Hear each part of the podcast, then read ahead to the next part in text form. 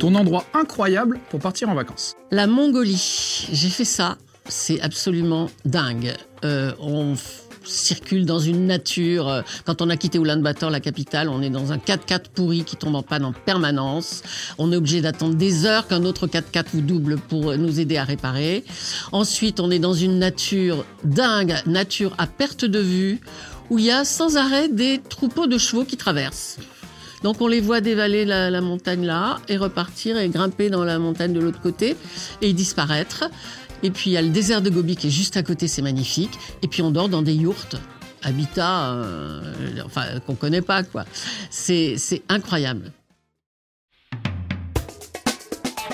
C'est quoi ton plat préféré? C'est pas un plat, c'est un aliment, la crème de marron. Pas n'importe laquelle, la Clément Faugier à la vanille.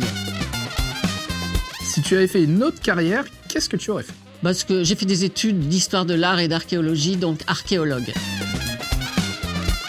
15 secondes pour nous vendre ta région d'origine. Je suis née à Saint-Étienne. Alors Saint-Étienne, faut savoir que c'est la première ville qui a eu un tram dans ses rues. Voilà, la seule et unique à l'époque quand j'y étais.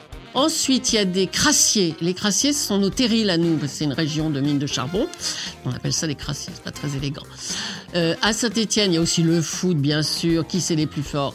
Évidemment, c'est les Verts. Et euh, l'accent, cet accent de Saint-Étienne, inimitable. Il faut être né là-bas pour faire l'accent. Même, écoutez, franchement, j'ai connu beaucoup d'imitateurs. Il n'y en a pas un qui faisait l'accent de Saint-Étienne.